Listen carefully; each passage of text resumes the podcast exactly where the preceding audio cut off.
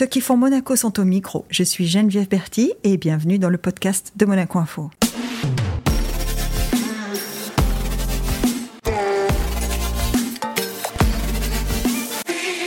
Médecin spécialiste en nutrition et biologie du sport, infatigable défenseur de la planète, notre invité du jour a été le premier homme à atteindre le pôle Nord en solitaire. Il a consacré sa vie à faire connaître les régions polaires et comprendre le rôle qu'elles jouent sur la vie et le climat de notre Terre. Bonjour, Jean-Louis Etienne. Bonjour.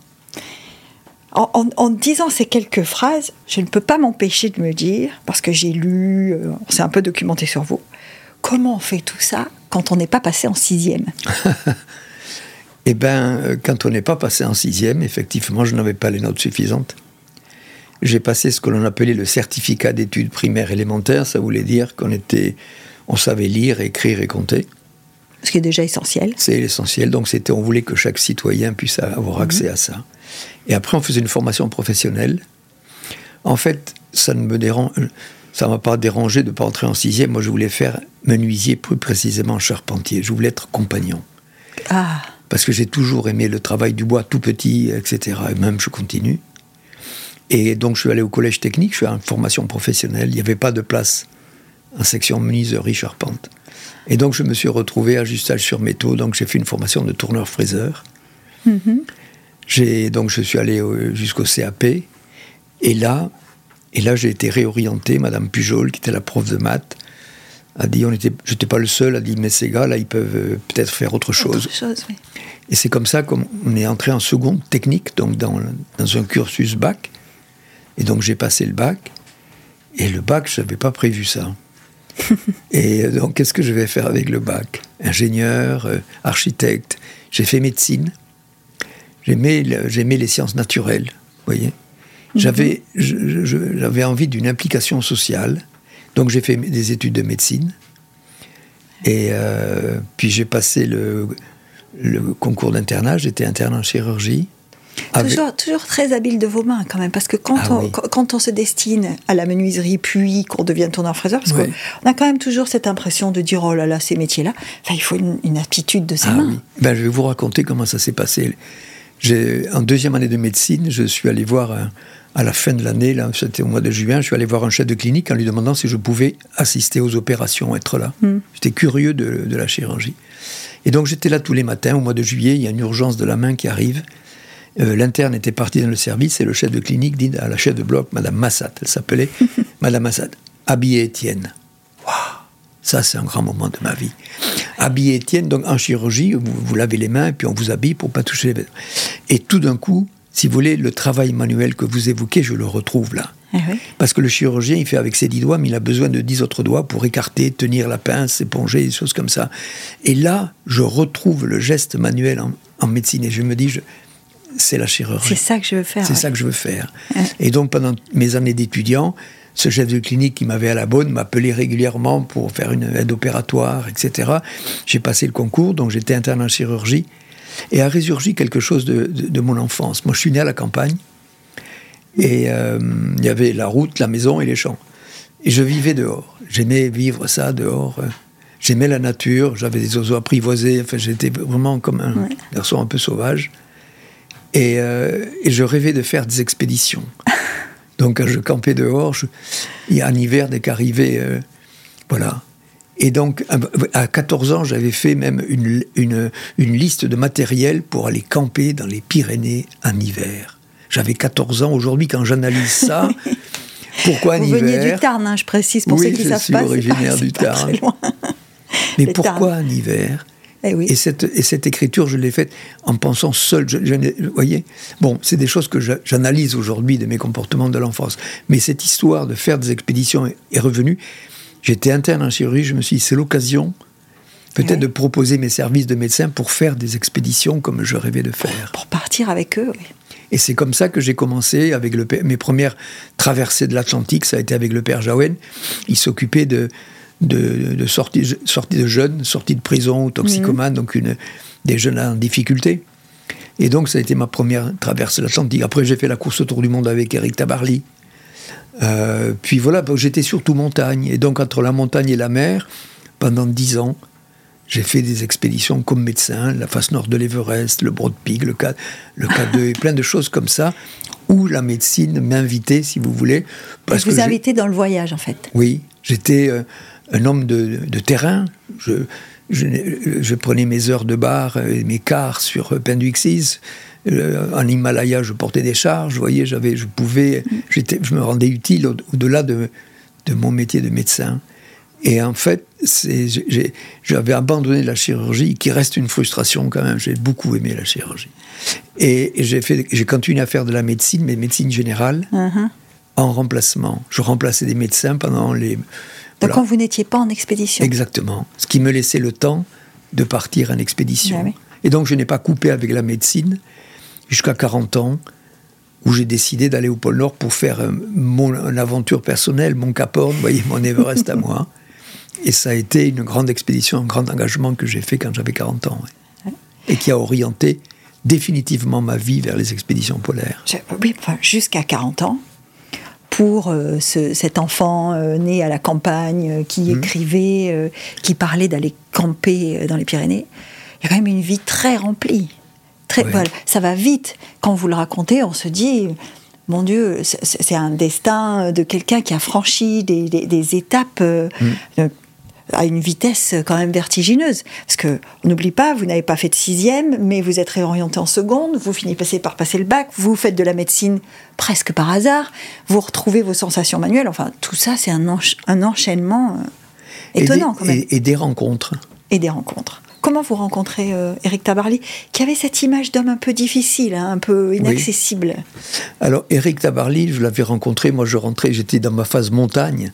J'avais été au Fitzroy, c'est un sommet qui est en Patagonie. J'avais habité. Très difficile. Oui, je n'ai pas fait le sommet. Hein. J'ai pas réussi. Il faisait pas beau, il faisait mauvais. J'étais peut-être pas à la hauteur non plus. Mais j'aimais cette. cette J'habitais pendant trois mois au pied, là-bas dans les paumées. J'adorais ça. Et, euh, et en rentrant euh, j'ai fait une escale à Rio. Je savais qu'il y avait une, course au large qui faisait escale là. Puis je me suis dit, et si j'allais leur proposer mes services de médecin? Pour les accompagner. Pour les accompagner, parce que c'était la dernière étape, Rio-Portsmouth en Angleterre. Et donc j'ai fait, on m'a dit non, non, non, il y avait trois ou quatre bateaux français. Il y en a quelqu'un qui me dit, mais Tabarly, Tabarly, euh, il n'est pas là, il fait une préparation pour le moment, mais il fera la course autour du monde dans un an. Bon, Tabarly, euh, ça m'a soulagé qu'il soit pas là parce que je voyais même, je me voyais pas aller proposer quelque chose à Eric Tabarly. Et en fait, marrant. on n'a pas cette image de Tabarly comme quelqu'un qu'on peut aller voir en disant bonjour, euh, vous auriez besoin de trucs? Oui, c'est ça. Donc il n'était pas là, donc ça m'a un peu soulagé. Et j'étais assez content de moi d'avoir fait cette démarche là. À l'aéroport, donc je repartais, rentrais en France, à l'aéroport à Rio, je vois une personne, et ça c'est Eric Tabarly. Et en fait, euh, je, suis allé le voir. Et donc, il m'a gardé à distance, comme toujours, parce qu'il il était tellement sollicité. Tout le monde voulait embarquer avec Eric Tabarly. Et donc, il me dit Vous êtes de la course? Là, je dis Non, non, je suis alpiniste sur du Fitzroy. Ça l'a soulagé, vous voyez, de ne pas avoir décidé de quelque chose. Voilà. Et donc, j'ai échangé. Je suis médecin. Je peux me rendre utile. Je, je peux me libérer. Ça m'intéresse, etc. Donnez-moi votre adresse. Je lui ai donné mon adresse. Et un an après, j'étais revenu à la fac. J'ai reçu une lettre d'Eric Tabarly qui me disait voilà, je vais faire la course autour du monde. D'abord, on part à Los Angeles pour la Transpacifique, et puis, etc. Et c'est comme ça que je suis allé voir mon patron à la fac, je lui dis regardez ce que j'ai reçu. Il aimait la mer, je sais. Ah, une lettre de Tabarly. Ouais. Et il me dit à votre place, j'irai. J'ai dit c'est ce que je suis venu vous dire. Je vais y aller. je vais y aller. Et ça a été, euh, on va dire, une rupture avec une trajectoire universitaire. Mhm qui était définitivement enterré. ça, vous ça vous plaisait l'enseignement ou pas? Alors, j'ai, oui, j'étais, j'étais assistant à la fac. Avec la perspective de devenir. Euh, d'avoir une chaire, en tout cas. J'avais, ou pas si loin, mais en fait, j'avais un travail, une direction universitaire, on va dire. En tout cas, oui. Et en fait, j'adorais enseigner. Vous voyez, moi, je faisais de la médecine générale en placement. Tous les gens qui j'avais cette, j'avais, j'ai toujours eu besoin d'actions concrètes. Et donc, je faisais des travaux, des travaux dirigés avec l'expérience. Je faisais des travaux dirigés en anapath, en anatomopathologie, donc sur des cellules malades. Et donc, je faisais tout le temps l'histoire de la maladie. Et donc, ah. j'adorais, j'adorais ça. J'ai toujours aimé. J'ai une tentation pédagogique très ancienne, quoi. Moi, je suis autodidacte, en fait. Oui, j'ai failli, enfin, j'ai pas voulu vous emmener sur ce terrain-là, mais j'ai failli vous dire, vous êtes presque autodidacte. Oui, beaucoup en fait. Ah, à partir de la deuxième année, je ne suis plus allé à la fac. en tout cas, vous êtes un explorateur autodidacte, parce que vous ne vous destinez pas à ça au départ. Hein. Non, non, mais d'être autodidacte, on apprend à soi-même. C'est ça. Et quand on apprend à soi-même, ça veut dire qu'il faut décortiquer des choses complexes pour trouver des, des moyens mnémotechniques, des choses comme ça, pour s'en souvenir, un chemin. aux origines. Ou remonter aux origines, voilà. Et j'ai gardé ce goût-là que j'ai toujours et qui fait que j'aime j'aime l'enseignement, j'aime j'aime faire de la pédagogie en fait. Et, pour faire de la pédagogie, ça veut dire qu'il faut avoir compris au-delà de la complexité du phénomène. Pour en parler d'une manière simple, oui, il faut être sans, sans, dénaturer le, le contenu et le propos. voyez, donc euh, c'était euh, c'est quelque chose de la pédagogie que j'aime toujours faire. On dit toujours, hein, d'ailleurs, que les professeurs euh, ont cette faculté de voir dans l'ensemble la matière, alors que celui qui le reçoit le reçoit par, par, par fragments. Hein, oui, oui. C'est l'assemblage, il est chez le prof, il n'est pas, il est pas chez l'élève, en fait. Sur un prof qui fait un effort d'être attractif. D'être attractif. J'ai beaucoup de respect pour les enseignants. C'est un métier qui devient de plus en plus compliqué. Euh, l'élève est autonome très jeune, quoi. ce sentiment d'être d'avoir tout compris autonome, c'est pas facile, vous voyez. Il y a quelque chose que euh, moi, j'ai habité deux ans aux États-Unis pour travailler sur le projet PolarPod dont on parlera, mm-hmm. mais euh, j'avais des enfants jeunes à l'école. Et donc, il y a quelque chose qui est à l'école aux États-Unis, les, Américains sont aussi bons que les Français ou les Français que les Américains. Il y a un truc aux États-Unis, c'est que vous, vous, faites un travail scolaire et toujours, c'est mes enfants qui misaient, le prof dit Wow, that is good. Ça, c'est bon. Ah, ça, ça va pas. Mais là, on va travailler. Mais ça, c'est bon. Hmm. Ce petit mot. Cette différence, cette note qui n'est pas globale, qui est. Ce petit mot. Vous voyez, ça, c'est bon vous n'êtes pas tout à fait nul, vous voyez ce que je veux dire Et j'ai souffert de... Moi, j'avais des notes proches du niveau de la mer, si vous voulez. C'était... vous, vous, êtes la preuve évidente que ces notes-là ne sont pas le reflet de la valeur euh, personnelle. Oui, oui, oui. Donc, de euh, maintenant, je sais que j'étais très dyslexique, je suis toujours. Ah, vous l'étiez Vous l'êtes toujours Oui, la lecture m'est pénible.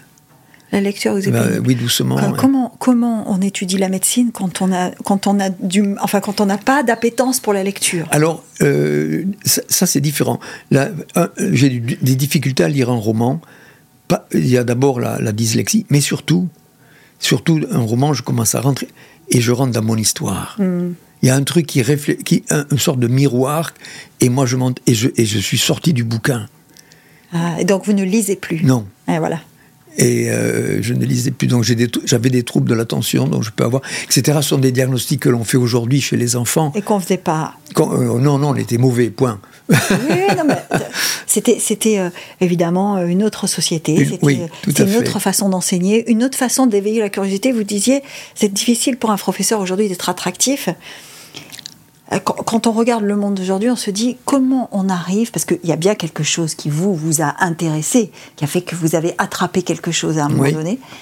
Comment on suscite ce, genre de curiosité ou ce genre de rencontre? Vous avez rencontré l'exploration, vous avez rencontré les pôles.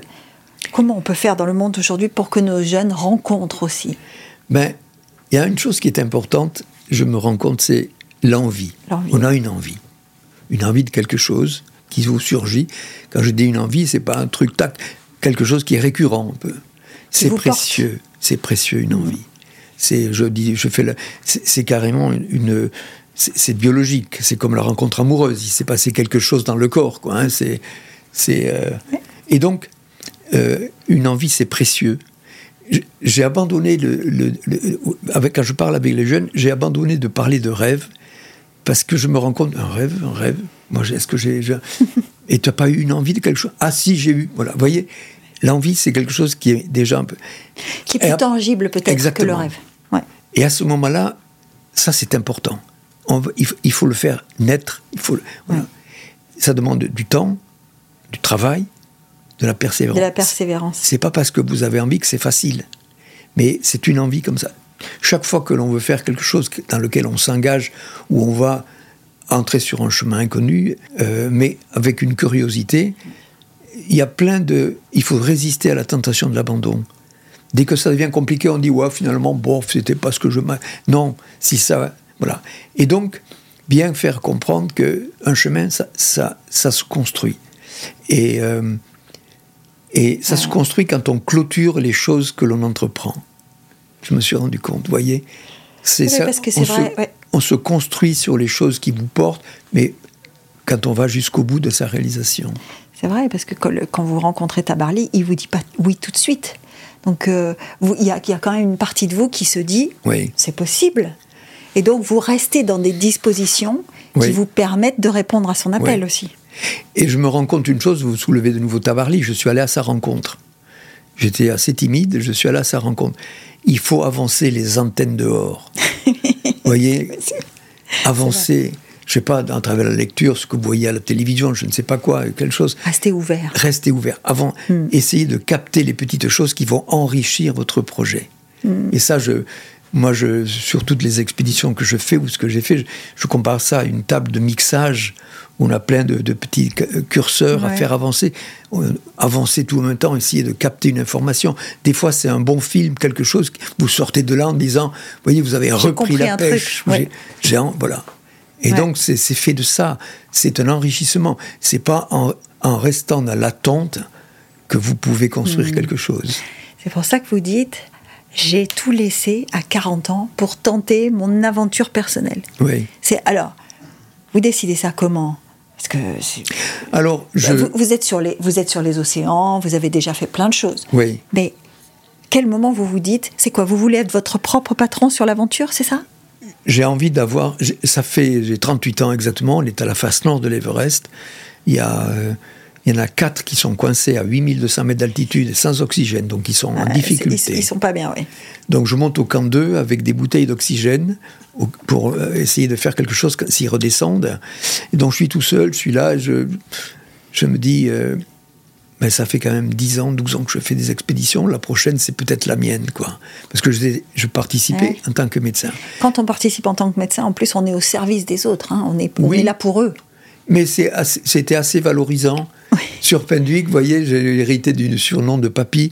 Les anciens équipiers m'appellent Papy. J'avais 10 ans, 9 ans de plus qu'eux, ils en avaient 24, moi j'en avais 31. J'étais médecin. pas si vieux que ça quand même. Hein. non, mais j'étais médecin, j'étais le confident, ah j'avais l'expérience un peu de l'existence, j'avais fait de la... Vous voyez ce que je veux dire? C'est dur, c'est dur, euh, c'était dur sur Penduic ou pas? Non, c'était un, bonheur. C'était un bonheur. Un bonheur, il n'y a rien à décider au sens où il y a un patron, c'est Tabarly. Il décide de tout, Tabarly non, non, au sens où je suis responsable de rien. Sinon, quand je suis de que je prends la barre, c'est moi qui ai la responsabilité, mais vous n'avez pas la responsabilité globale de faire tourner un bateau, de changer les voiles, de penser qu'il va falloir changer le mât. Vous voyez ce que je veux dire? On n'avait pas mm. l'économie du projet, donc c'était c'était tout merveilleux. Je prends la barre.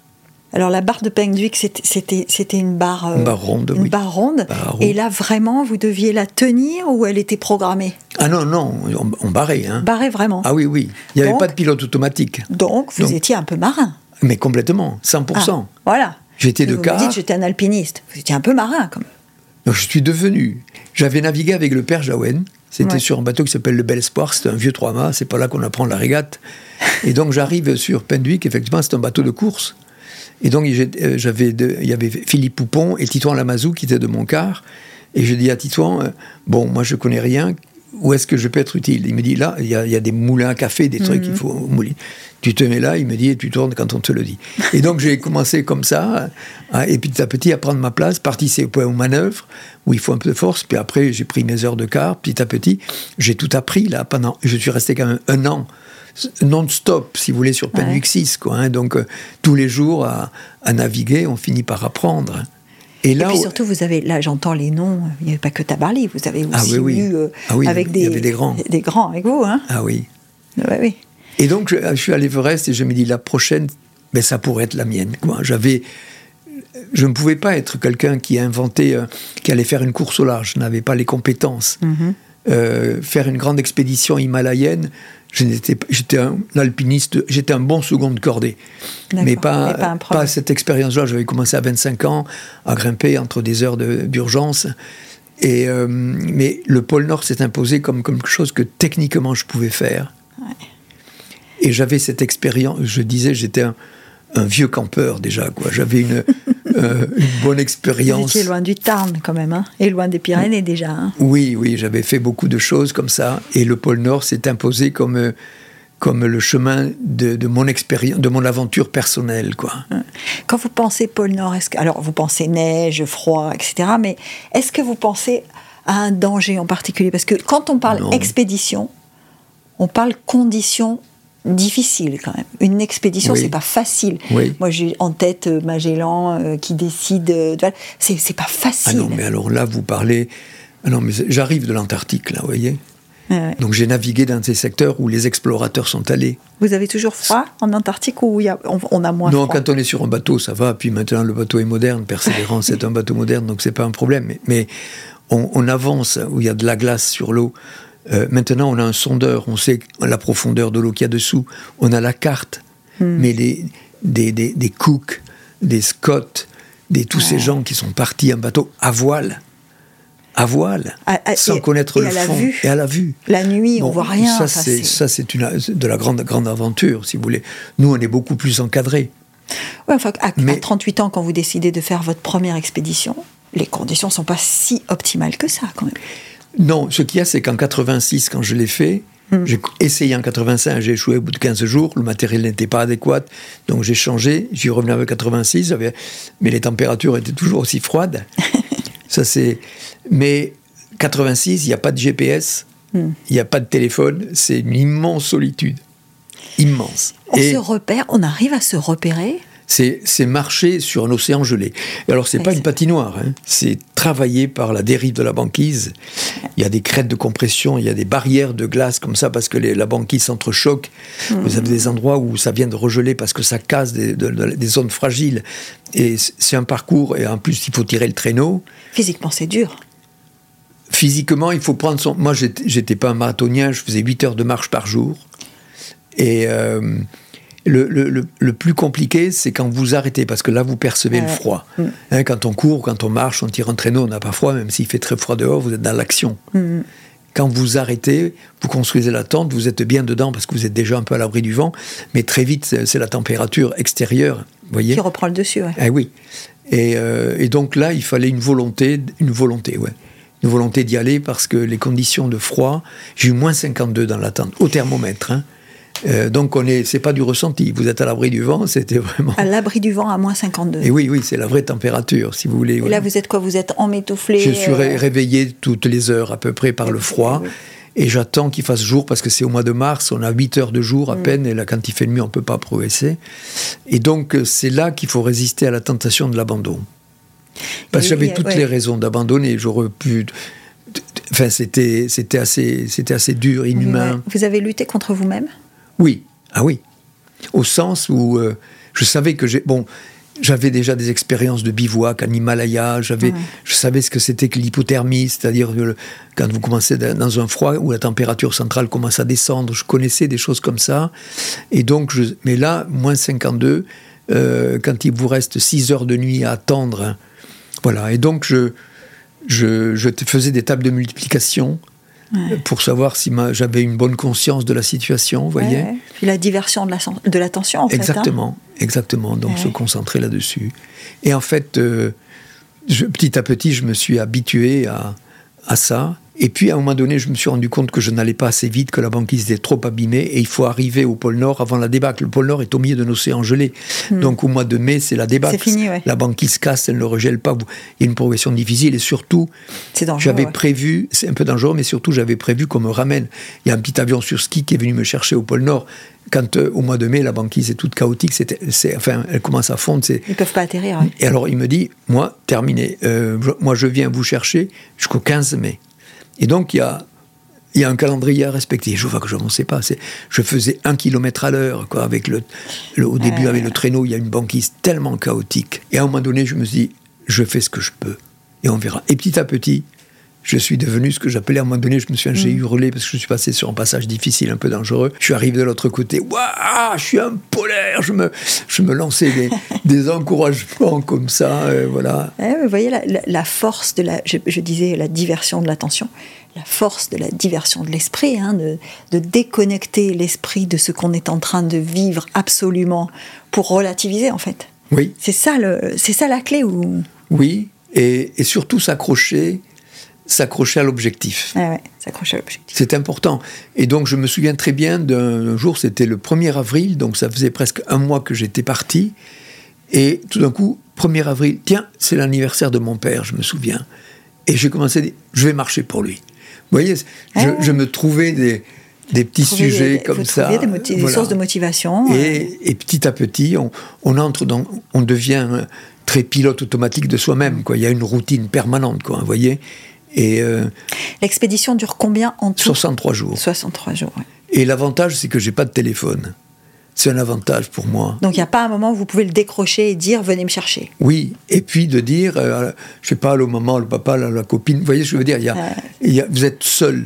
Et vous pouvez pas vous épancher? Non, on peut s'épancher avec soi-même, mais, mais bon, euh, il faut dire, les trois premières semaines sont terribles parce qu'il faut s'habituer Ouais. à ça. Et après, on entre dans une routine. Et c'est une routine, si vous voulez. euh, Et on prend un peu de distance avec la difficulté peut-être. oui, on la, on la maîtrise On la davantage. maîtrise, ouais. On s'y habitue aussi. On connaît un peu mieux la glace, on sait, on sait celle-là est solide, celle-là est pas solide, etc. Donc il y a eu tout un apprentissage de fait.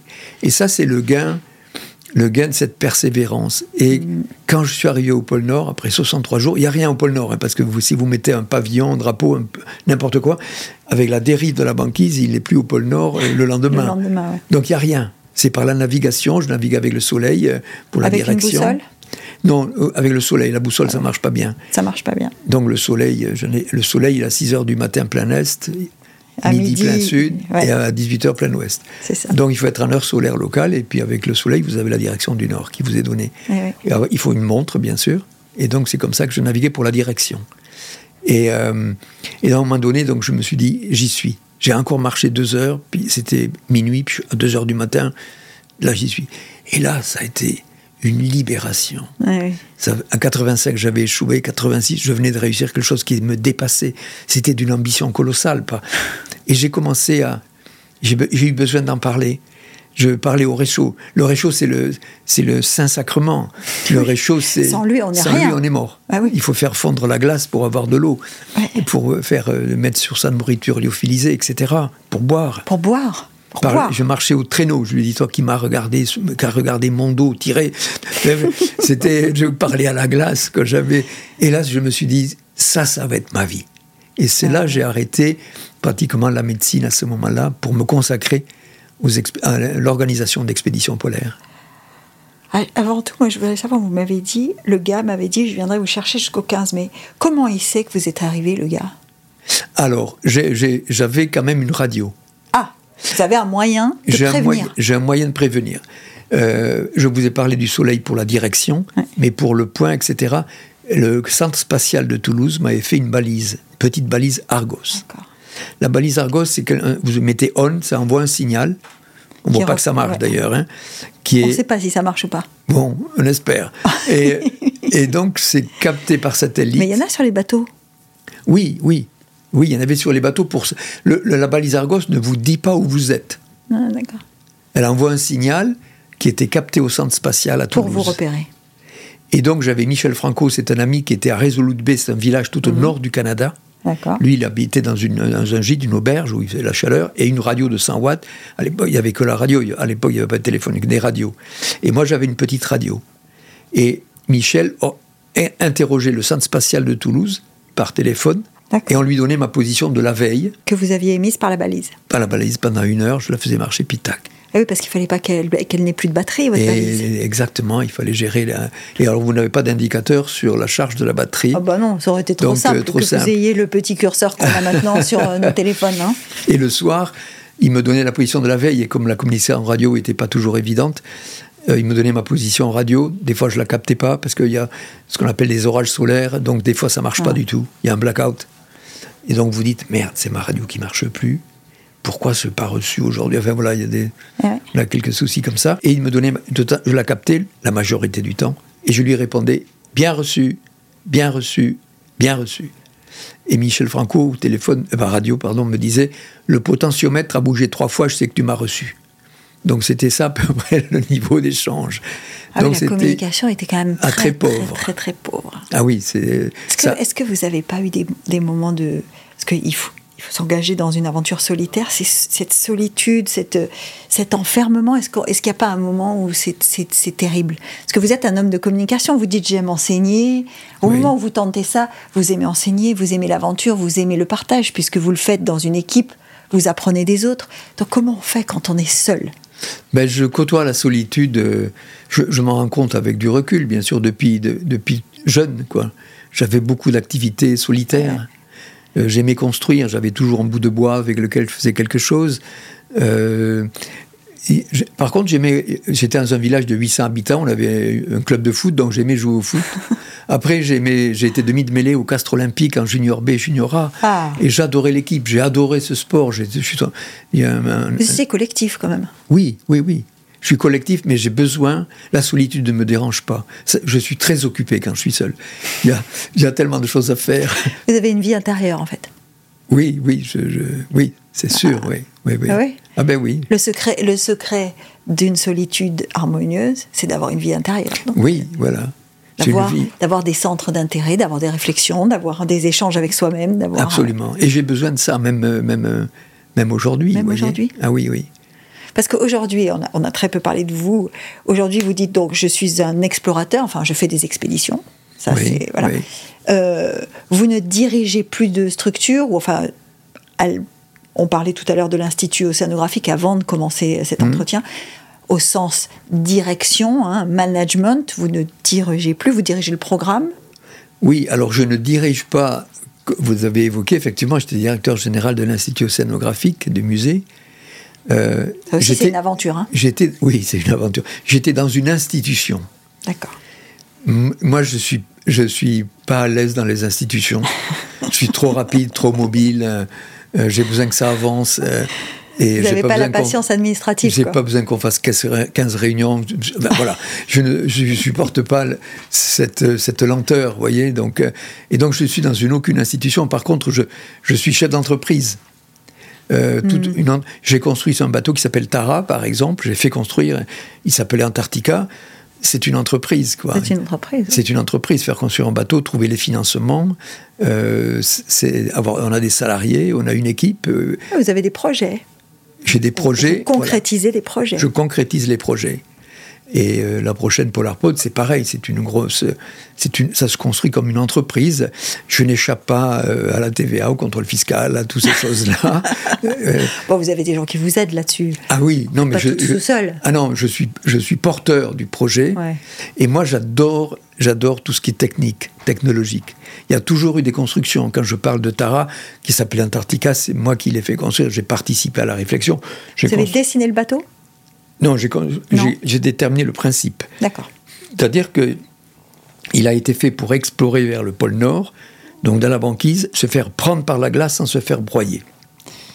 Et donc il est très rond, très solide.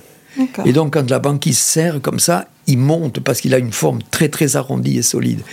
Là, je travaille sur PolarPod, j'ai parti, ça fait dix ans. J'ai participé avec le bureau d'études à l'élaboration technologique. J'adore J'adore construire, j'adore mes dix doigts, j'adore penser à des choses, euh, euh, aux choses concrètes. Euh, à Paris, au bureau, c'est moi qui, ai fait la table avec, avec Dufresne. ah, menuisier un jour, menuisier toujours, quand ah même. Ah oui, c'est mon grand ami. Le vous, avez, vous, avez, dit que vous travaillez toujours le bois aujourd'hui? Oui, oui, oui. Oui, je, je regarde où est-ce que je peux faire. là, j'ai mis, j'avais des étagères qui étaient pleines, j'ai trouvé un coin pour en mettre une. Quoi. je vous donne une, anecdote. on m'interrogeait pour, euh, on voulait faire un, petit documentaire sur moi, mm-hmm. et donc euh, la journaliste me dit est-ce qu'il y a à Paris un, endroit que vous aimez culturel, un musée que vous adorez, un restaurant que vous aimeriez, euh, je sais pas quoi. J'ai dit un coin où je me sens bien. J'ai dit c'est soit Castorama, soit soit au rez-de-chaussée du bazar de l'hôtel de ville. J'adore les outils. Oh, le rez-de-chaussée du bazar de l'hôtel de ville, c'est emblématique. C'est un endroit où on trouve à peu près tout. Eh ben, on est allé le faire là, vous voyez. C'est vrai? Oui, et ça m'inspire. Depuis toujours, j'ai aimé les outils. Les outils, c'est le, prolongement de mes mains. Quoi. Il y a une chose qui me ravit, c'est que là, on découvre petit à petit que Jean-Louis Etienne, dont on pense que c'est un esprit, c'est avant tout un homme manuel. Manuel. C'est avant, c'est l'exercice manuel qui vous fait. Oui, l'exercice manuel me fait, me construit effectivement. Après, je J'aime, j'aime les temps de réflexion. J'aime écrire alors que je ne pensais jamais être capable de par, par mes notes. En fait, j'ai découvert euh, Nicolas Bouvier. C'est un, un, écrivain du voyage. Mhm. Et c'est un merveilleux écrivain du voyage. Dans, dans l'écriture de Nicolas Bouvier, il raconte ses voyages. Et je me dis, mais c'est exactement comme ça que je voudrais décrire ce que j'ai vu, ce que j'ai ressenti. Et en fait, je me suis mis à écrire mais on m'a dit c'est bien ce que tu, etc. Et donc c'est une exploration l'écriture. Ouais. Hein, c'est la recherche des bons mots. C'est une, autre expédition. C'est une expédition, Mm, mm. c'est une exploration de mots Mm, qui vont exactement. Mais voyez, quand j'ai j'ai écrit euh, des, des- des choses que, a, posteriori, la rencontre avec le premier iceberg, par exemple, c'était en 79, ma première expédition au Groenland Le premier, iceberg. Donc, c'est- ah, donc euh, et aujourd'hui, quand j'écris le premier iceberg, de aller chercher les mots justes, Hmm. j'ai presque les larmes. Parce qu'en fait, l'écriture, c'est c'est une résurgence de quelque chose du passé. Vous allez plus loin que, que l'immédiateté de l'émotion, vous voyez. Mm. Vous allez dans le ressenti profond, qu'est-ce qui vous a touché au fond de vous. Et, et quand vous arrivez à, toucher, à trouver le mot juste qui résonne en vous, c'est une, une émotion. La rencontre avec une moitivoire, c'est un oiseau qui est tout blanc, magnifique. Quand j'étais en, en dérive arctique, elle s'est venue se poser pas loin. Et j'ai eu le sentiment d'avoir une relation intime avec elle. Et quand j'écris ma relation avec la moitivoire, je suis, je- j'ai pleuré. Parce que hein, l'écriture, c'est. Et je trouve que c'est une exploration merveilleuse, quoi. C'est une pédagogie aussi. hein. Oui, arriver à, à- en une phrase ou deux à décrire quelque chose avec les mots justes qui, Ouais. ont, qui ont le son, qui ont la couleur, je dirais, et la musique du mot. Ouais. J'adore ça, l'écriture aujourd'hui. Et surtout, quand je vous dis c'est une pédagogie, c'est que vous rendez accessible ce moment que vous n'avez vécu que vous Oui, à d'autres. Oui. Parce que là, vous nous racontez votre expédition, on est avec vous, on est sur cette banquise hostile, on est sur, euh, sur cette glace qui vous fait souffrir, on est euh, dans cette tente où vous avez tellement froid, on est avec vous. oui, oui, oui. Et ce qui m'intéresse, si vous voulez, quand je, quand je vois des... Je voulais, j'ai déjà dit, mais je le répète, j'ai fait... Il y a eu un collège qui porte mon nom. J'en ai quelques-uns, surtout des écoles. Et donc, j'avais été faire l'inauguration. Ouais.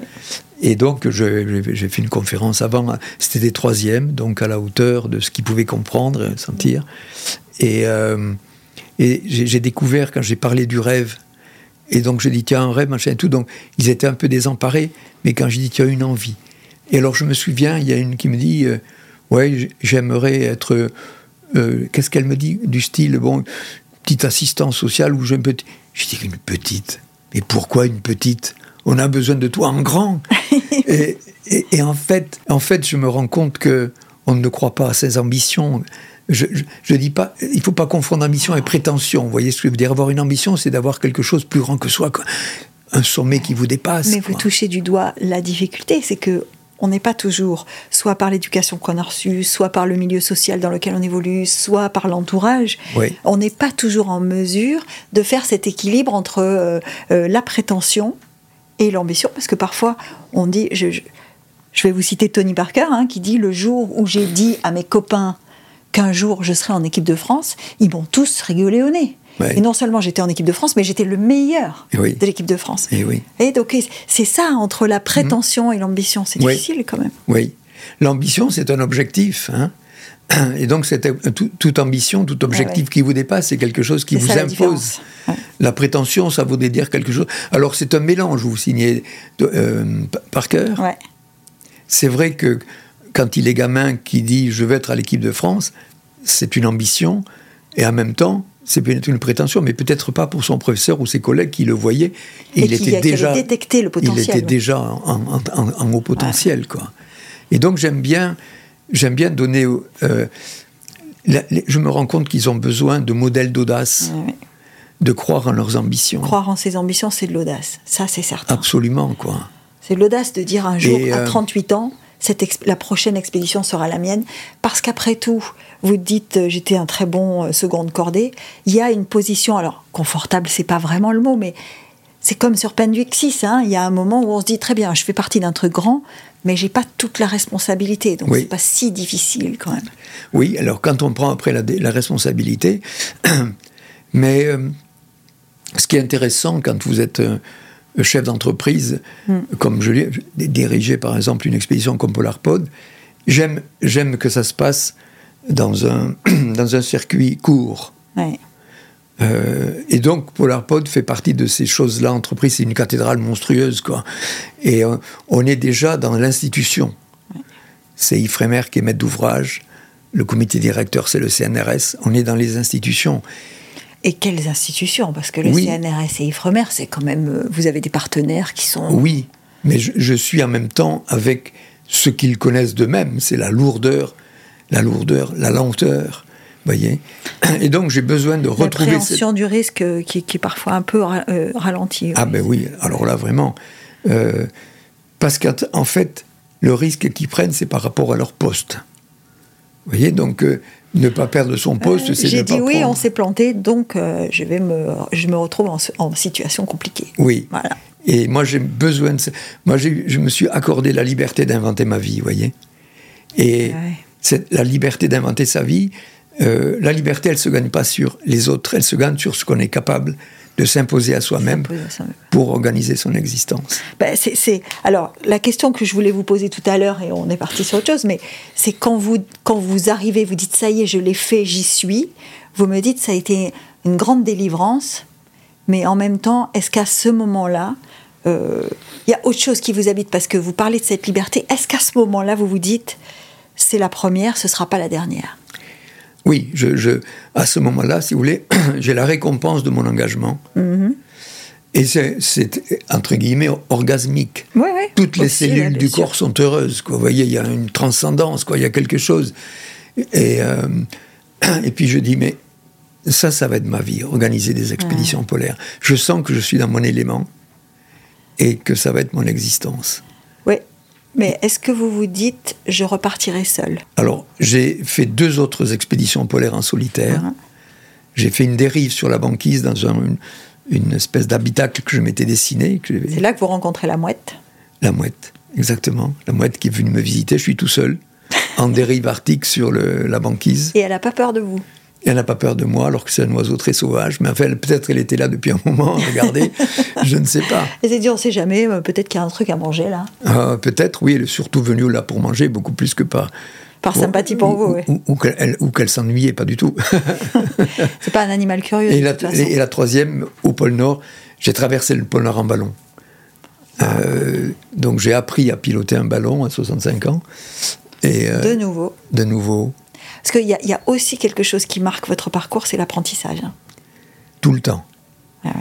Tout le temps, l'apprentissage, effectivement. Euh, c'est plein de c'est apprendre à barrer, c'est mhm. apprendre à se repérer, c'est apprendre la difficulté, mais en fait, apprendre la biologie, apprendre la, chirurgie. Enfin, vous n'arrêtez pas d'apprendre, en fait.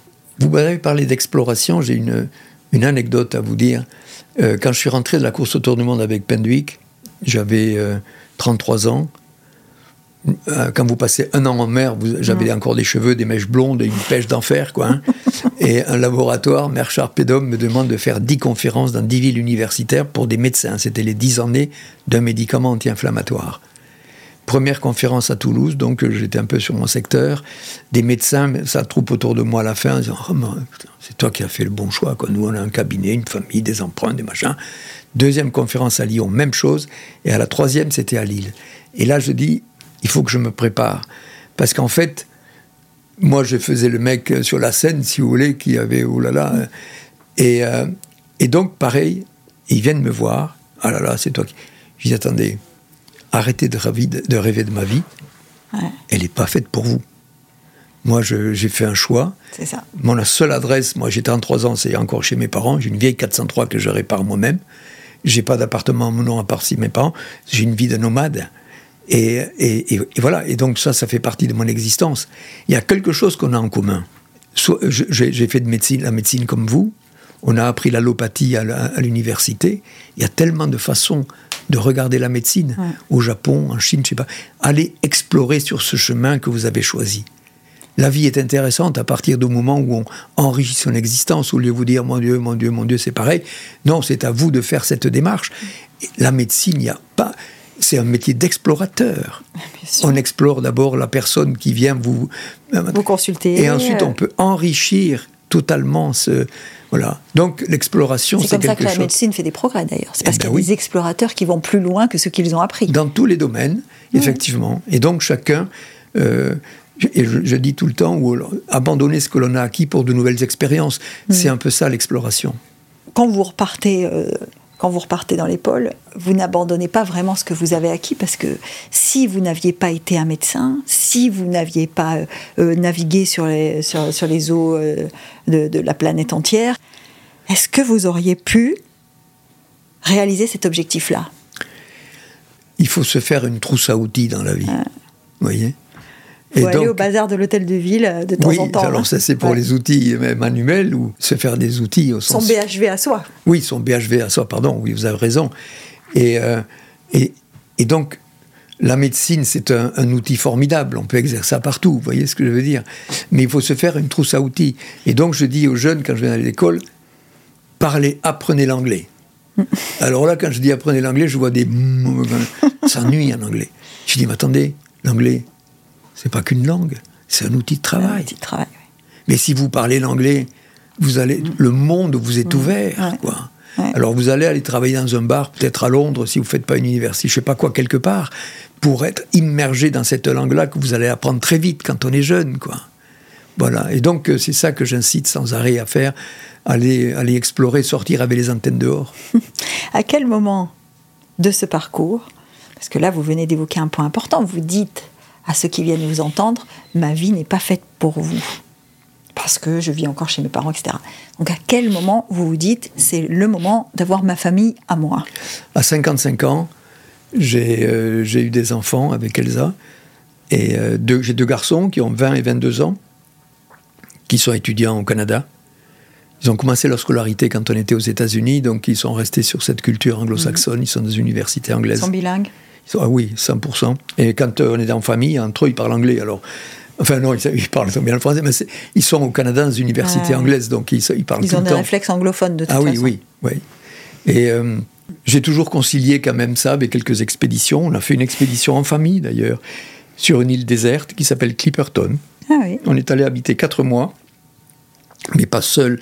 Il y avait des chercheurs. On a fait un inventaire de la faune, un naturaliste de cet îlot français qui est dans le Pacifique, Ouais. qui est inhabité. Et on s'est installé là avec euh, une équipe euh, charpentier. On a construit des cabanes, on a habité là et pendant quatre mois. Le petit euh, Ulysse avait neuf mois. Il a appris à marcher sur euh, Clipperton et, et Elliot avait trois ans. Et donc j'ai concilié, concilié tout ça. On, vit séparément avec Elsa, mon épouse, mais euh, depuis depuis dix ans, on travaille ensemble.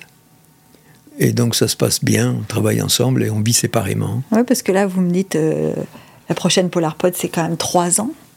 Et ça fait dix ans qu'on travaille, elle travaille avec moi, donc elle connaît bien le sujet. Vous connaissez le sujet. C'est, je dirais, elle, c'est, euh, euh, elle a fait les beaux-arts et Normal Sup. Donc vous voyez, c'est deux, euh, c'est deux choses. C'est deux choses complètement différentes. Oui, et donc elle est hyper structurée et créative, quoi. hein. Donc euh, elle est en train de prendre, elle, elle n'est pas en train, elle a pris en main l'administration, la structure, etc. de la prochaine expédition. oui. C'est important pour vous, euh, cette continuité, cet héritage que vous transmettez à vos enfants, c'est important? C'est important, je pense qu'ils le découvriront euh, en avançant. ouais. Ils aiment pas. euh, ils Ce ne sont pas des explorateurs. C'est pas des fans de l'explorateur Jean-Louis Étienne Conan. Non. Par contre, Vous leur avez manqué, vous pensez? Je ne sais pas. Quand on, quand on se voit, alors ils sont au Canada, on se voit de temps en temps, on va se voir à Noël, on se fait des hugs à l'américaine, on se fait des hugs, on se prend dans les bras, donc on se fait des hugs comme ça. Et on c'est papa, je t'aime, quoi. Et, euh, c'est des choses, euh, et moi je leur dis je t'aime, c'est des choses qui n'existaient pas dans mon enfance, quoi. C'est un mot qu'on ne prononçait pas. On se découvrait pas, quoi. hein. Euh, Il y avait de la pudeur. Et on je a- vois on n'avait le, pas cette, on n'avait pas cette spontanéité. spontanéité émotionnelle. Oui, oui. On gardait. On gardait. Voilà, et on ne savait pas à la fin euh, si vraiment. euh, voilà. Et là, donc, on a ces moments intenses, on se téléphone. Mhm. Donc, euh, Merci à notre technologie moderne qui rend tout. On est loin, mais on est prêt en fait. Oui, tout à fait. Et donc, j'ai, à 55 ans, effectivement, j'ai- je suis venu père. Je me souviens, il m'est arrivé de, de dire, une fois, il y a Elliot qui venait de naître, j'avais dit à une conférence, tout ému, je suis jeune papa, ça avait fait rigoler, j'avais oublié que j'étais un papa tardif. c'est un peu différent. oui, mais alors ça, ça m'inspire euh, une autre question que j'aimerais vous poser. Est-ce que, est que vous pensez qu'on a le même âge dans son cœur et dans sa tête? Écoutez, c'est bien, le même âge dans son cœur et dans sa tête. Ça va faire drôle, j'ai 77 ans et j'ai envie de dire que je suis resté jeune dans le sens où je suis resté libre. Libre des initiatives que je prends. J'ai besoin de cette liberté, de cette créativité. Et je n'ai pas été, euh, je n'ai pas été euh, maintenu, retenu par des structures où j'avais une obligation hein, administrative, si vous voulez. Où, vous êtes émancipé, en fait. Ah oui, oui. Et, il faut avoir les moyens de faire ça, hein, Jean-Louis. De se dire, euh, je, peux, je peux me donner ces moyens-là. Alors, quand on dit moyens, c'est pas les moyens financiers, vous avez compris. Moi, je, suis, je suis né de rien. On n'avait même pas l'eau courante. À la maison, on avait une pompe, vous voyez, euh, du au jardin. Donc, j'ai connu ce que c'était la sobriété. Et on n'a pas Mais moi, j'ai fait. J'ai fait des projets. Le Polar Pod, c'est un projet, mon, mon, dernier projet que j'appelle la cathédrale. C'est, c'est, très coûteux. Mais je je me suis jamais retenu dans mes idées, dans mes inventions, par le prix que ça allait coûter je dessine quelque chose, et, dit, et maintenant je vais aller chercher les moyens pour le faire. J'ai toujours fonctionné comme ça. Ouais, mais euh, c'est cette liberté-là, cette liberté de penser en fait. Liberté de penser, liberté d'action, liberté de pouvoir dire et si on faisait comme ça, et si on faisait comme ça. Hmm. Et puis euh, j'ai quand même des gens qui m'entourent. Euh, j'ai un bureau d'études qui que je consulte de temps en temps. Dis donc, et si on faisait un truc comme ça, donc non, ça c'est pas possible. Mais par contre, attends, ça c'est pas idiot. Si on faisait, j'adore J'adore participer un peu. et en fait, quand vous êtes dans, je me rends compte que quand vous êtes dans une structure administrative, mm. euh, pour parler d'IFREMER, du CNRS, quelle qu'elle soit, euh, ben vous avez des paliers. Vous voyez, vous dites un truc et vous n'allez pas frapper à la porte. Vous voyez ce veux dire du, super boss euh, pour, lui, dire, pour lui dire directement. Attendez, j'ai un truc. Voilà. voilà. Et, vous, vous, dites je dirige ces opérations. Est-ce que vous êtes un, est-ce que vous êtes un dirigeant euh, ouvert, accessible? Vous pensez l'être? Je suis 100% accessible et euh, je, reconnais des faiblesses au sens où euh, j'aime pas le conflit humain. Hmm. Je ne suis pas bon dans le conflit humain. J'essaye de trouver toujours que, tout le monde s'y retrouve. Et, et donc je donne des responsabilités. Là, je dis là, c'est toi ta responsabilité. Tu es responsable de ce chemin-là. Hmm. Voilà. Vous déléguez alors? Je délègue. Je délègue, euh, je délègue. Et. Euh, et, euh, vous, faites, comment votre casting? Parce que pour déléguer, il faut, il faut avoir fait un casting de gens qui vous entourent.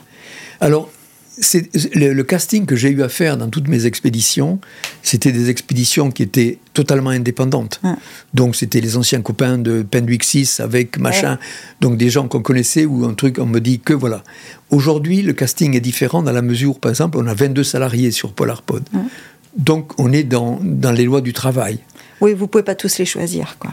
Euh, il y a un entretien, il y a un choix qui est fait, il y a un temps de, un temps de d'essai pendant deux mois ou je sais pas quoi.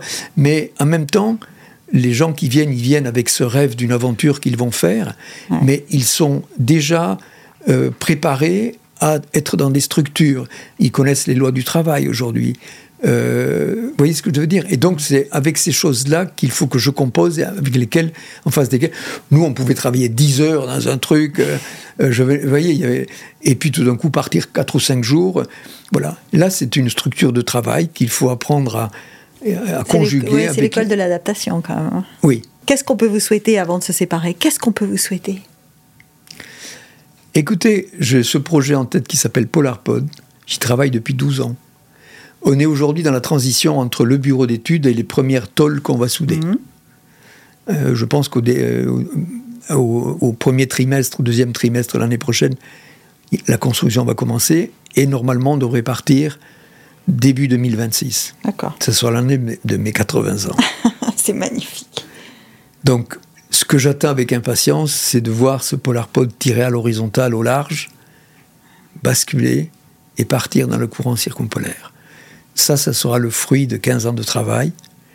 Et euh, certainement ce que j'ai l'habitude de dire ma cathédrale, tellement c'est un truc à la fois merveilleux, énorme, gigantesque. Quoi, hein. Pour le moment, c'est ça. Et puis, bien sûr, euh, comme on peut souhaiter à tout le monde que que la santé continue de m'accompagner. eh bien, écoutez, on espère vous revoir en tout cas. Et merci beaucoup d'avoir passé ce moment avec nous. Avec plaisir.